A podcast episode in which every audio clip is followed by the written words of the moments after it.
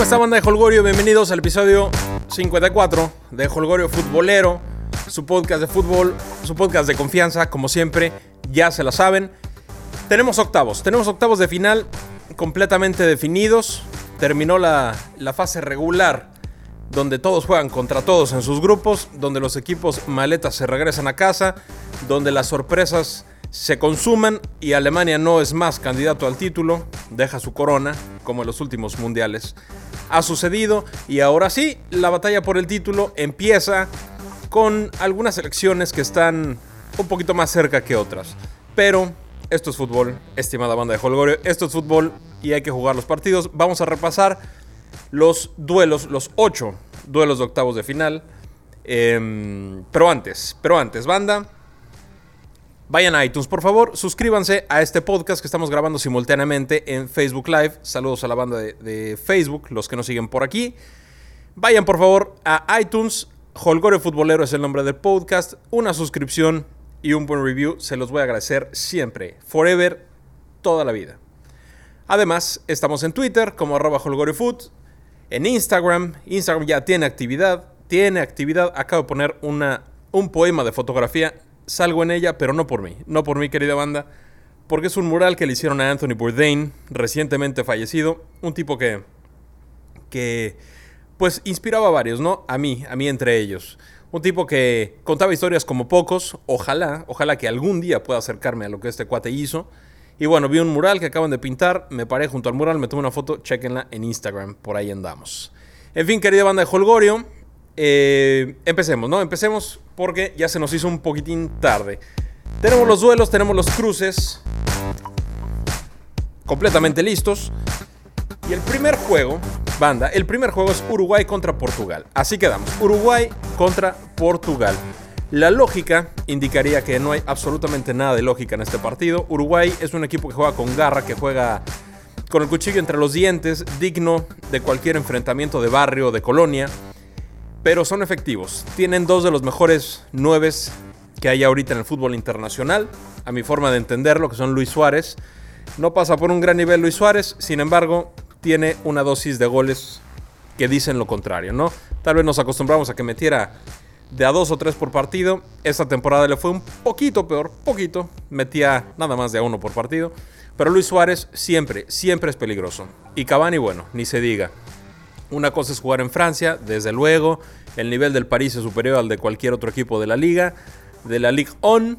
Sin embargo, Cavani puede, eh, puede despertar en cualquier momento. Además, es un excelente tiempista, aguanta el balón, habilita, tiene una técnica impresionante, le mete con todo. Y Portugal no lo va a tener sencilla. Portugal que está acostumbrado a jugar últimamente dependiendo de las, de las virtudes de Cristiano Ronaldo. Pero ojo, a diferencia de otras selecciones que también calificaron y visten de albiceleste, Portugal sí juega como equipo. Portugal tiene jugadores talentosos, pero tiene jugadores que entienden cuál es la función dentro del campo y que ponen de cara al arco a Cristiano todas las veces que puedan. Todas las veces que puedan. Además, Cuaresma se aventó un golazo, despertó júbilos pegándole tres dedos, clavándole en el, en el ángulo, un poema de gol también. Y no va a ser sencillo. Yo diría, banda, que Uruguay pasa. Yo diría que Uruguay pasa, pero ojo que Portugal así empatando todo y, yéndose a penales, así ganó la Euro. Ahí les encargo, va a ser un duelo bravísimo. Uruguay-Portugal, yo le voy a Uruguay. Francia contra Argentina es el siguiente duelo, que sería una delicia que quedaran Argentina y Uruguay por cuestiones de, de, Real Madrid contra Barcelona. De repente los del Barcelona le vamos a Uruguay y de repente los madrileños le van a Francia. Así es esto. Pero, bueno, Francia le toca a Argentina. Em, yo creo que no ha tenido un partido tan bravo Argentina eh, contemplando los tres anteriores. Croacia les pasó por encima, pero Francia es un equipo más completo. Francia es un equipo que dije, pues ahí va, ¿no? Como que sin desgastarse, sin, sin meter segunda ni tercera. Jugando fácil, jugando sencillo, con mucho joven y muy, mucho chavo muy talentoso, muy, muy talentosos. Y pues yo creo que Francia le va a pasar por encima a Argentina. Ojalá que no, porque ya se la saben, yo soy, por ahí hay un cuadrito que pueden ver atrás. Soy Messi toda la vida, pero también entiendo que esto es de equipo, ¿no? Messi solo no puede y menos cuando no aparece, ¿no? Francia-Argentina va a ser un duelo bastante reñido, bastante interesante. Eh, le voy a Argentina, yo creo que pasa Francia. Después, en la llave siguiente, Brasil contra México. Estamos en octavos. Y estamos en octavos contra Brasil. Y Brasil quiere ser campeón, y Neymar quiere ser campeón, y Coutinho quiere ser campeón, y Felipe Luis quiere ser campeón, y Tite quiere ser campeón, y Ederson quiere ser campeón, y México quiere ser campeón. ¿Cómo le vamos a hacer? No tengo idea. Pero si ya le ganamos a Alemania, a una Alemania que todavía no quedaba eliminado, a una Alemania que venía a refrendar el título y que empezó su declive en el partido contra México, ¿no? No llegó en declive, bueno, sí llegó perdiendo y empatando algunos juegos, pero, pero eso no nos interesa. Le ganamos a Alemania y le podemos ganar a Brasil. Si Juan Carlos Osorio renuncia a su filosofía y si Juan Carlos Osorio renuncia a, hacer lo que él cree que es conveniente, probablemente por presiones o probablemente porque, porque crea que, que un sistema distinto al que hemos venido practicando los últimos tres años es el que le conviene a la selección, Brasil nos va a meter 3, 4 y 5.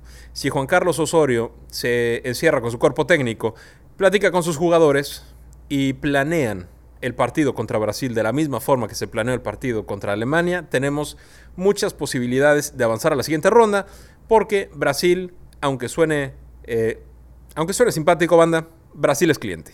Brasil es cliente, pero hay que hacer las cosas. Si jugamos contra Corea o si jugamos como contra Suecia, nos van a llenar la canasta gacho. Nos van a meter los mismos 7 que Chile. Dije 7 que Chile, no se confundan. Eh, deseo que pase México, no voy a decir nada más. Y en este tema de México, antes de seguir con, el siguiente duelo, eh, ve a la Jun que decía, bueno, en Twitter, ¿no? Y en, redes sociales, que decía, bueno, unámonos, hemos logrado el primer objetivo, concentrados, con humildad, sigamos avanzando, ¿no? No hemos, no hemos conseguido nada distinto a, lo que hemos conseguido hace, hace seis, o siete mundiales. Y más o menos en ese, en ese tono son las declaraciones de los jugadores, ¿no? Pero me extrañó muchísimo la de Rafa Márquez, que Rafa Márquez empezó a tirarle a, esos mediocres que nunca han ganado nada y que seguramente criticarán que México pasó de panzazo, ¿no? Algo así, palabras más, palabras menos, decía el buen Kaiser, y yo creo que está completamente fuera de lugar. Yo, yo digo, pues, ¿qué, ¿qué, necesidad tienes, Rafa, de echarte a más prensa encima? Si son mediocres o no son mediocres, pero te están echando, ¿como para qué les das más armas? Y que te pongan más nervioso o que te, que te distraigan, ¿no? Rafa, concéntrate por piedad en el juego contra Brasil ¿no? Que no le hiciste nada bien contra Corea, no le, hiciste medianamente contra, contra los alemanes, te ayudó gran parte del equipo, contra Corea jugaste basura, mi querido Rafa, y si eres requerido contra Brasil te necesitamos al 100. Así que por favor, ponte las pilas, que tú con las pilas puestas y con la concentración a tope, sin duda alguna eres un elemento sumamente valioso. Brasil-México pasa a México. Luego tenemos a Bélgica contra Japón. Yo creo que Japón no tiene chance alguno. Eh, Bélgica es un equipo. Es un equipo superior, es un equipo que está armado, es un equipo que, tiene, que tiene figuras que están en muy buen nivel, que están en muy buenos equipos y que además juegan como equipo. Eh, saludos a Paola Garza. ¿Cómo estás? Mucho gusto. Yo creo que, yo creo que Bélgica le va a pasar por encima a Japón sin despeinarse. Yo creo que sin despeinarse. Vamos a ver qué dicen los nipones. Andaban sufriendo hace rato. Eh, pasaron por fair play pasaron por, por esconder la bola, por, por jugar en los últimos tres minutos en su campo, pero también hicieron otros dos partidos y, 87 minutos suficientes para estar en donde está, ¿no? No creo que Japón tenga chance. Bélgica pasa por allá. Y del otro lado, del otro Laredo completamente de la llave, tenemos que empieza España contra Rusia, ¿no? Rusia, anfitriones, España, pues siendo España, siendo España distinta a la que ganó en Sudáfrica, también una España distinta a la que se quedó en fase de grupos en Brasil, pero es una España que tiene poderío y que es candidato al título siempre, toda la vida, mientras esta generación no muera y mientras esta generación pase sus experiencias y sus habilidades a la que viene como lo está haciendo. Eh, Rusia son anfitriones y estos anfitriones de repente se ven favorecidos por el arbitraje, se ven favorecidos por, por cuestiones raras, por cuestiones de fantomas, como diría el Chelis. Yo pienso que España le debe de ganar a Rusia. Rusia fue una aplanadora contra Arabia y contra Egipto y Rusia lo aplanaron los uruguayos. España, por errores propios y por circunstancias como esa chambonada de, de, Gea, ese penal muy rigorista que le marcan a Cristiano a favor, em, ese, ese sufrir en el último juego, contra los marroquíes. Este, se han, metido el pie solos también, ¿no? Pero yo creo que España le tiene que pasar por encima a Rusia. Esperemos que el fair play reine, que no, que no recuerden a los coreanos en el Corea-Japón 2002, que España metió 27 mil goles, le anularon todos. Corea metió en fuera de lugar, no pasó nada y Corea los echa en, penales. Espero que el fair play rinda. El VAR normalmente ha sido preciso. El VAR también se ha equivocado. Nos, nos perdonaron un penal contra los suecos, ¿no? De mano del Chicharo. Y luego marcaron el penal de Moreno, que no era, pero bueno. Este es otro tema. Confiemos, confiemos en que España-Rusia ganará el mejor en la cancha. Gana España, según yo. Croacia-Dinamarca. Grata sorpresa de los croatas. Siempre ha sido buen equipo, siempre ha sido un equipo aguerrido. Ahora tienen un mediocampo excelso con Rakitic, con Modric, con Perisic. Eh, tienen una ofensiva con Mansukic, pero también con Revic, que está, que está con todo. Compadre de Marco Fabián y, de, y del Titán Salcedo ahí en, en Frankfurt. Eh, Dinamarca, pues es un equipo duro, pero no tiene la calidad técnica que tiene Croacia. Entonces, Croacia-Dinamarca, yo creo que Croacia la libra y yo creo que el duelo en cuartos va a ser España contra Croacia. Y en el último, en la última llavecita, también de aquel Aredo, Suecia contra Suiza, no lo sé, no lo sé. Los, los suecos te pueden dar un partido de ensueño como contra México, tácticamente infalibles, eh, precisos en sus pases, haciendo los recorridos, jugando con gran técnica en tiempo y forma, y después te hacen chambonadas como contra Alemania, que tenían el partido en la bolsa y lo dejaron ir. Eh, yo creo que Suiza tiene más calidad técnica, tiene desequilibrio, tiene esos jugadores diferentes, como Saka, como Sakiri. Yo creo que Suiza tiene con qué ganarle a Suecia. Es una incógnita total. No lo sé, no lo sé. A mí me gustaría que ganaran los, los suizos. Me gusta más el desparpajo de estos chaparritos eh, albaneses que festejan con la bandera este, de Albania y, no los han multado, no tengo idea por qué. Pero yo creo que Suiza, me gustaría que Suiza, no sé quién, pero me gustaría que Suiza pasara. Y al final, entrando, no como México, que tuvo seis puntos y los criticamos. Los colombianos entrando de, de refilón, ¿no? De último momento se cuelan. Los colombianos contra los ingleses. Inglaterra-Colombia. Este las dos selecciones me caen, me caen bien, me caen mejor los colombianos, naturalmente. Tengo, tengo buenas amistades colombianas. Sin embargo, las dos selecciones, Inglaterra y Colombia, me parece que son esos, esos llamerito, ¿no? Similar a México, se parecen, se parecen a México. Eh, causan expectativa, juegan bien, tienen jugadorosos. James, aguas, aguas con James, quién sabe si esté listo para el, para el juego de, octavos, tiene chance todavía, tiene tiempo, pero son esas selecciones que siempre están ahí, ¿no? Que siempre, siempre crean expectativa, que siempre traen al jugador diferente, que ahora sí esta generación va a romper, que ahora sí le vamos a ganar, vamos a ganar los partidos importantes y siempre se quedan en la orilla, ¿no? Nunca pasa absolutamente nada con Colombia ni con Inglaterra. el, el más reciente triunfo de Colombia me parece que fue cuando nos ganan la Copa América, por ahí del 2000, no me acuerdo, 2001 creo que fue nos gana la Copa América este, Colombia en Colombia y después no han hecho nada.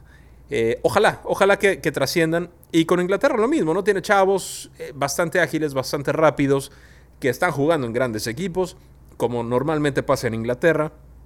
Pero mientras Inglaterra no dé el salto de calidad, como lo dio Francia en su momento en su mundial, que vuelve a llegar a finales, que pelea Eurocopas, que llega a finales de euros y demás, mientras Inglaterra no se presente en esas condiciones, seguirá siendo un Bill Arsenal. Así tal cual. En fin, quedamos que Colombia-Inglaterra, yo lo voy a Colombia, no tengo idea quién pase, pero, pero yo espero que Colombia libre el corte. Y entonces quedaría algo así, ¿no? Quedaría Uruguay contra, contra Argentina, duelo, duelo con mebolero, duelo de cuchillo entre los dientes. Quedaría México contra Bélgica, ¿no? Ahí vamos rumbo a la Copa. Quedaría España contra Croacia y quedarían Suiza contra Colombia. Por lo que se pueden dar cuenta, banda de Holgorio, México tiene el camino más que puesto para ser campeón del mundo, siempre y cuando le ganemos a Brasil, le ganemos después a Argentina y le ganemos después a España. Fácil, ¿no? Sencillito. En fin, banda de Holgorio, fue un episodio muy breve, se nos hizo tarde hoy, pero procuraré. Procuraré que cada día que haya algo interesante que contar, espero que sea diario, por aquí nos encontremos. Les mando un fuerte abrazo, banda de Holgorio. Nos escuchamos pronto.